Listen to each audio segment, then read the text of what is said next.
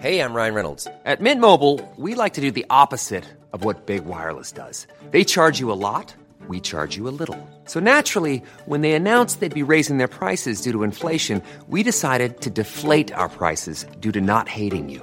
That's right. We're cutting the price of Mint Unlimited from $30 a month to just $15 a month. Give it a try at mintmobile.com slash switch. $45 upfront for three months plus taxes and fees. Promo rate for new customers for limited time. Unlimited more than 40 gigabytes per month. Slows. Full terms at mintmobile.com.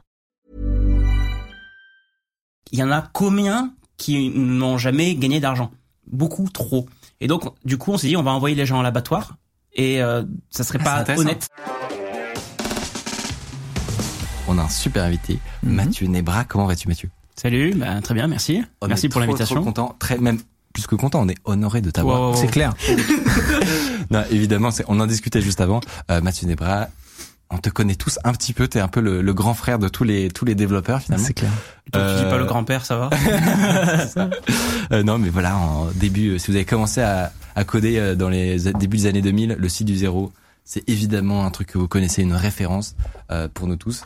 Plus récemment, vous connaissez Open Classroom, euh, donc euh, donc c'est évidemment avec un grand plaisir qu'on te ressent. On va continuer évidemment à parler de développement, de programmation, de se former en ligne sur tous ces sujets. Euh, c'est maintenant, c'est tout de suite avec notre invité Mathieu Nebra. C'est parti.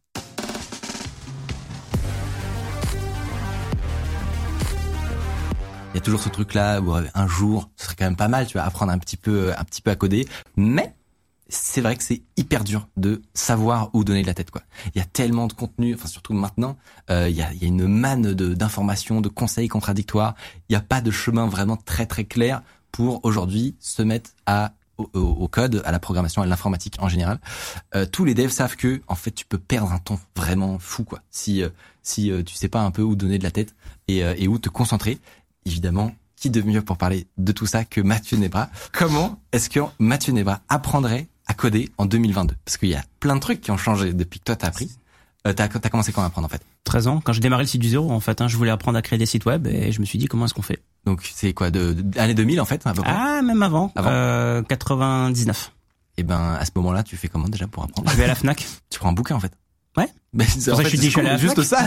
Je suis allé à la Fnac un parce que livre. c'était le seul truc dans la région où il y avait des bouquins sur l'informatique et donc euh, le seul moyen d'apprendre c'était ça. Ouais. Donc Et- j'ai fait ça. Et donc c'était un bouquin sur quoi?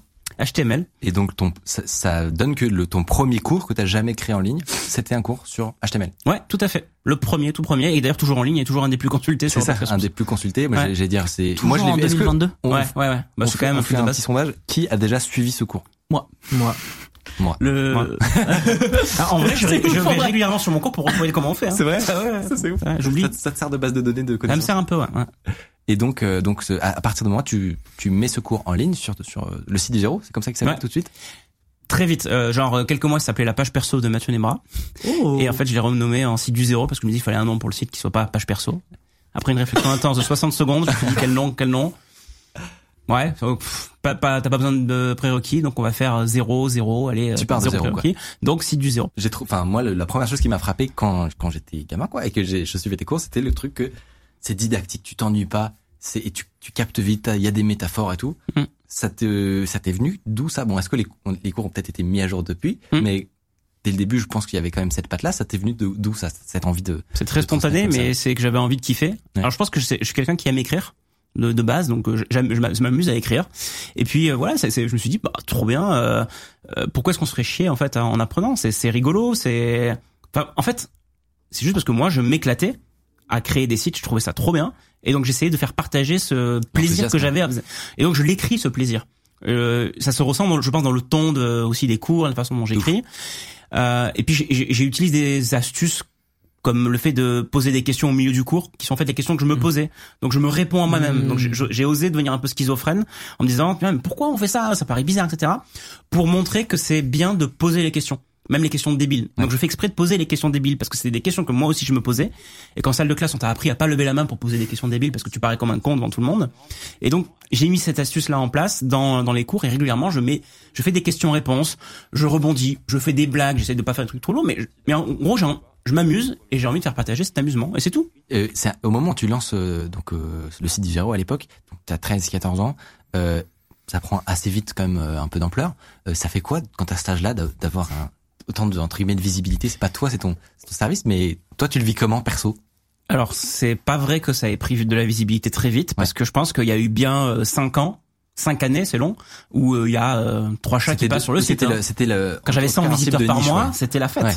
C'était la fête. Quand j'avais un message qui était posté sur les forums, je me souviens encore le jour où le premier message a été posté sur les premiers forums. J'étais au ski et euh, j'essayais, d'aller sur la borne internet 56K euh, pour me connecter. Ça fallait mettre des Pour pièces et tout. Littéralement, fallait mettre des pièces pour se connecter à internet, hein, pour pour voir le message. Ensuite, écrire la réponse hors ligne et ensuite me reconnecter deux minutes pour juste up- euh, uploader la, la réponse. Donc non, j'insiste sur le fait que ça a mis ouais, beaucoup de temps pas à maturer. succès, mais y- quand même le, moi j'essaie de me projeter par exemple quand j'avais 13, 14 ans, euh, l'idée d'avoir une plateforme publique où, où- où, comment dire, les gens voient mon travail et peuvent interagir avec moi, c'est un truc quand même. Mais il y avait personne hein, à l'âge de 13 ans, j'insiste. Ouais. Là où ça à devenir assez connu, c'est quand j'ai commencé à avoir 18, 20 ans. Ouais. Ah, ok. Et là, effectivement, dans mon école d'ingénieur, quand j'arrivais, les gens savaient que je faisais un truc qui s'appelait le site du zéro. J'étais pas connu de visage, parce qu'il y avait pas de vidéo, de- il y a pas de photo de moi nulle part, en fait. hein. Moi, je, je signais Mathéo 21, et euh, il y avait vraiment aucune photo. C'est un avatar de Bart Simpson la plupart du temps. Donc, euh, très difficile de me, de me reconnaître, mais les gens savaient au final Ouais. qui j'étais. Et donc, là, ouais, c'est vrai que les gens commencent à en parler un peu, mais c'est uniquement dans les cercles bien geeks d'école d'ingénieur. En dehors, personne ne me connaît. Donc ça me ça me fait rien de spécial. En vrai, moi, je suis toujours à fond parce que je kiffe project, écrire ouais. des cours, je kiffe partager, je kiffe aider les gens, euh, etc. Donc euh, je continue à faire ça et il y a des gens qui effectivement me connaissent par ça, mais ça me clairement ça me confère pas particulièrement un statut social dans, Ouais. dans l'école. J'ai juste ma, ma bande de potes et on fait ce qu'on a à faire. Ils suivent parfois tes cours sans le, forcément le savoir. Ils, ils le, ouais, pour beaucoup ils le savaient quand même. Ouais. C'est l'administration de l'école qui le savait pas forcément. Euh, des fois, c'est amusant de voir un prof qui recommande ton cours alors que toi-même t'es. Oh, c'est incroyable. Quel homme. Ah, mais ça, alors, ça, c'est génial. mais, mais Tout le monde veut ça dans sa vie. et puis maintenant, par contre, au fil des années, effectivement, je suis devenu un peu plus public dans le sens où j'ai mis ma photo et j'ai fait les vidéos notamment. Et là, les gens me reconnaissent dans la rue régulièrement et m'arrêtent et me disent euh, ah tu t'appelles Mathieu Nebra et ah c'est grâce à toi le site du zéro. Y compris quand j'ai un masque, les gens me reconnaissent. Donc ça, Ah, ça m'a fait halluciner. Euh, sur la question en 2022, quel conseil on pourrait donner à quelqu'un qui nous écoute euh, et qui voudrait s'y mettre? Eh ben, euh, je pense que c'est une question piège et Ouais. qu'il faut pas y répondre. Ah.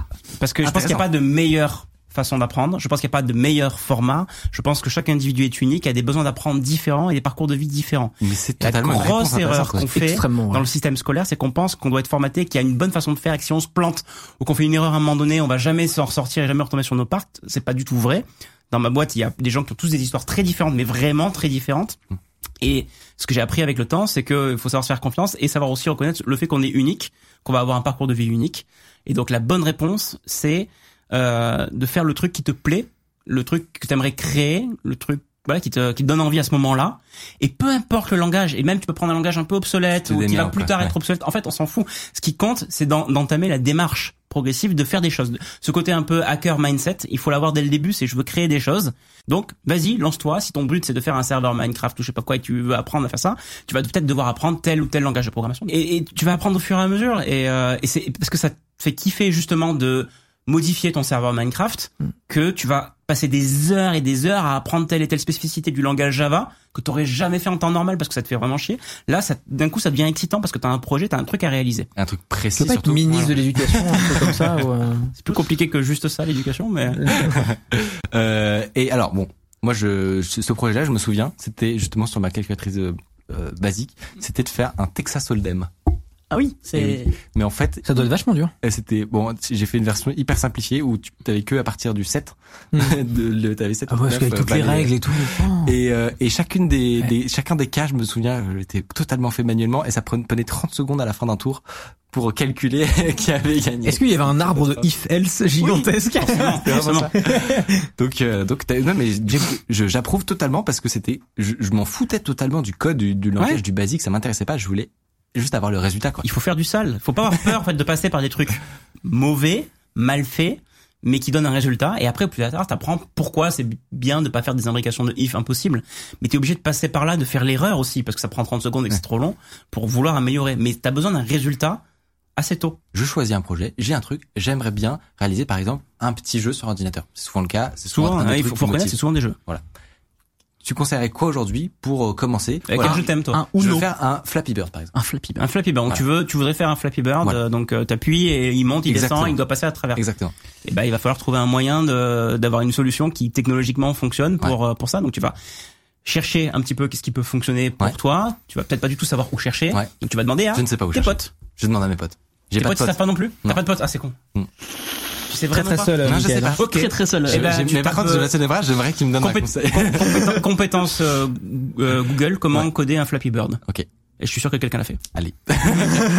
Globalement, tu, vas, tu, vas- ce tu risques de trouver quelqu'un qui a, qui a des explications, etc. Peu importe la technologie. Ouais. Moi, je sais, je saurais le faire avec euh, à l'époque du C, du SDL. Ok. Tu pourrais le faire en Swift. Tu pourrais le faire euh, à l'époque. Tu pouvais c'est coder en Flash. Ouais. Flash, euh, Mmh. c'est- ça n'existe plus, mais Ouais. Euh, ça existe plus. Action, ouais, Action Script et tout ça. Mais tu pourrais le faire en Java sans aucun problème, à mon sens. Tu pourrais le faire en Python. Tu pourrais le faire. On s'en fout. On s'en fout.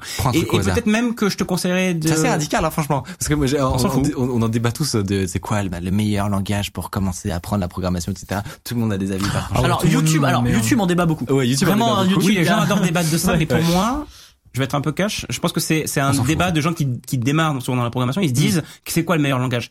Euh, nous, chez Open Classrooms, en fait, cette question-là, elle est assez dépassée. La question, c'est qu'est-ce que tu dois faire? Qu'est-ce que tu veux faire? Et peu importe le moyen, euh, il y, a- il y a une réponse à un moment donné que tu vas trouver sur euh, le domaine que tu vises, mais tu vas, tu peux passer par plusieurs chemins et ça fonctionne quand même.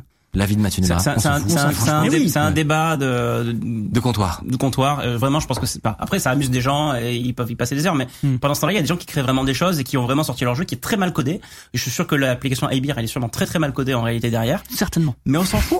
Elle a répondu aux besoins. Elle marchait. Hmm. Et après, tu comprendras pourquoi c'est bien de bien codé. Mais il faut passer par mal codé et faire le truc pour ensuite comprendre l'intérêt de vraiment bien structurer son code. Je suis resté à mal coder par exemple. Non, mais Et franchement, moi, c'est j'adore-. Ouais. j'adore, cette réponse de se dire, euh, Bah, bah, en fait, fais une recherche Google avec ce que tu veux faire dedans. Tape-le. Tu prends le premier truc et tu commences et t'arrêtes. Et de- lance-toi aussi. Et Genre, t'en choisis un et lance-toi. Déjà, t'arrêtes de regarder des vidéos qui essayent de t'expliquer comment il faut se lancer, en fait. Sauf mais avoir un mentor, ça aide. Sauf hein. les vidéos dans c'est ça. pas sur, je pense vraiment avoir trouvé quelqu'un qui peut servir de mentor. Mm. C'est le meilleur conseil que je peux te donner. Donc des fois, tu sais pas, t'en as t'as peut-être pas de potes qui en fait, etc. Mais il faut aller les chercher. Il faut trouver quelque part sur internet quelqu'un qui pourrait faire ton un peu de mentorat régulier. Et ça, je pense, c'est le, le, le meilleur truc. Nicode qui va recevoir beaucoup trop de mails euh, après cette émission. Oui, bonjour, je m'appelle Valentin. Est-ce que tu peux être mon mentor? Sois mon daddy de code. Euh, En fait, si euh, un jour tu as dit, je vais retrouver ma question, euh, on a refusé de mettre un- une formation sur Open Classroom pour faire du jeu vidéo Ah oui. parce que, euh, en fait, quand tu estimes que euh, potentiellement il n'y a pas assez d'emplois derrière, tu penses que c'est une mauvaise idée? Parce qu'en fait, la Pourquoi méthodologie qu'on a chez Open Classrooms pour faire nos formations, c'est on regarde l'état du marché du travail et la tension sur le marché du travail. Et donc, on veut réaliser uniquement des formations où les employeurs ont du mal à trouver des gens. Euh, parce qu'on sait que du coup, on va vidéo. former les gens pour quelque chose et ils auront un travail derrière. Notre objectif est que les gens aient un travail derrière. Et d'ailleurs, on mesure ce qu'on appelle le job placement rate. On veut qu'il y ait un certain pourcentage de gens qui, à la fin de la formation, la formation diplômante notamment, euh, trouvent un emploi. Donc ça sert à rien d'aller les amener à l'abattoir si euh, c'est un truc où c'est complètement bouché. Et effectivement, on a une. Alors c'est ça qui est amusant, c'est une question d'offre et de demande. On a beaucoup de gens qui nous disent j'adorerais faire une formation de développeur de jeux vidéo. Mm. On l'a régulièrement parce que justement pour, des- pour la raison c'est j'aime bien faire ça, j'aimerais développer Bah oui. des jeux vidéo. Le problème c'est que dans la méthode qu'on a chez Open Classroom, c'est qu'on regarde l'état du marché du travail. On est connecté à des outils d'analyse en temps réel du marché du travail comme Talent Neuron qui nous permettent de- d'estimer la tension à un moment donné dans telle région sur tel domaine. Et on voit que on a regardé donc parce qu'on nous a demandé, on a regardé pour euh, développeurs de jeux vidéo et la réponse est globalement bon courage. Il y a Ouais. plein de gens qui, qui, qui en vivent, mais globalement bon courage. Il y a plein d'autres domaines où ce sera plus facile de vivre de, de- de- du développement. Donc pour une personne qui réussit parce que son jeu c'est Flappy Bird et il a gagné des millions, il y en a combien qui n'ont jamais gagné d'argent? Beaucoup trop. Et donc du coup on s'est dit on va envoyer les gens à l'abattoir et euh, ça serait C'est pas honnête. Intéressant. donc même si on aurait gagné de ouais. l'argent, en fait les gens auraient été déçus derrière et auraient pas trouvé d'emploi. Donc on pense que ce n'est pas sain. Du coup ça nous a amené à, à- à refuser des formations ou alors Ok. en faire d'autres. T'as d'autres On n'aurait exemples pas ou pas pensé à l'inverse. Euh, Ah, T'as des exemples de ça pas beaucoup de de, de, de formations que t'as pas faites autres que le jeu vidéo et à l'inverse de formations que tu t'es dit on va Oui. pas le faire et en fait si parce qu'il y a beaucoup de demandes. Ouais. euh, gestionnaire de paye dans les RH. Ah, gens qui font la paye. Oh, ça a l'air super chiant Ça ça. a l'air, ça a l'air, ça a l'air chiant. Donc, du coup, tu vois pas beaucoup de gens qui, de base, rêvent de faire gestionnaire de paye ou comptable même d'ailleurs. Mais les besoins sont énormes. Les besoins sont immenses. Et donc, on préfère aller chercher des gens et les motiver à dire là, il y a de la, il y a du, il y a, il y a des trucs. Ok. Euh, Parce que vraiment, les besoins sur gestionnaire de paye sont réels et, et, et grands.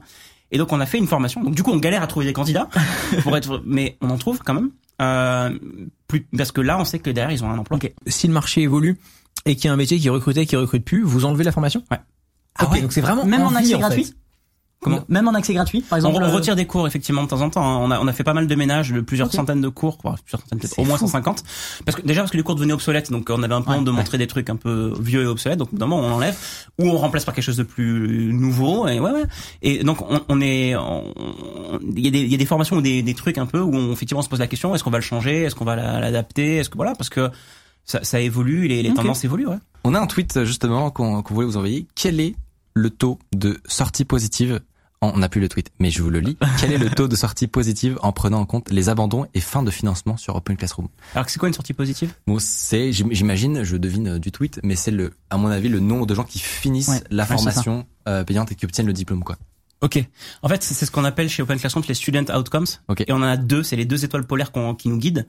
Et c'est des données, c'est bien qu'on pose la question parce que c'est des données, je pense, qui sont qui méritent d'être publiques et qui méritent d'être euh, diffusées en temps réel. Mais les écoles le font pas parce que un, soit elles le mesurent pas euh, certains trucs, soit euh, elles, elles trafiquent les nombres de façon volontaire ou involontaire. Et donc il n'y a pas de standard. Tu peux pas comparer une école et une autre parce que ils enlèvent des, des calculs parfois certaines Ouais. personnes parce que ça les arrange parce que c'est alors t'as les classements l'étudiant, euh, Ah, que tout le monde a consulté. il y a- c'est du bullshit derrière. Ouais. Sais, les directeurs d'école m'ont dit, on enlève des gens de ça.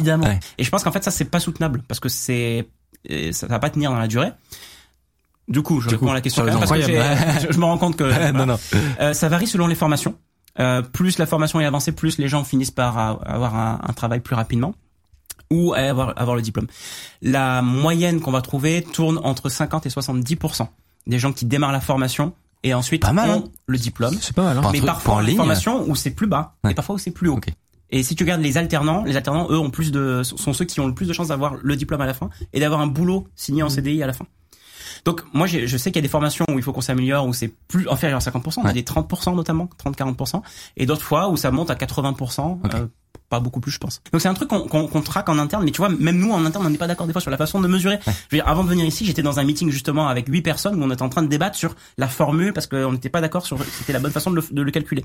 Autant te dire que tu peux pas comparer les chiffres avancés par une école avec les chiffres avancés par une autre école parce qu'il y a trop de paramètres en fait sur lesquels tu peux jouer. Ouais. Ce qui manque Il y a aujourd'hui, c'est pas de standard. J'ai découvert un standard, il existe, Ah. américain, s'appelle CIR, C-I-R-R.org, mais c'est pas très connu et c'est un truc de bootcamp américain notamment qui essaye de standardiser ça. Pour éviter les classements étudiants un petit peu foireux, quoi. Voilà. Et c'est audité par des tierces parties. Donc Ok. du coup, t'as un auditeur qui va vérifier que les nombres, tu as sorti de ta base et Ouais. qui sont vraiment les, les, les bons nombres t'as pas cheaté en fait.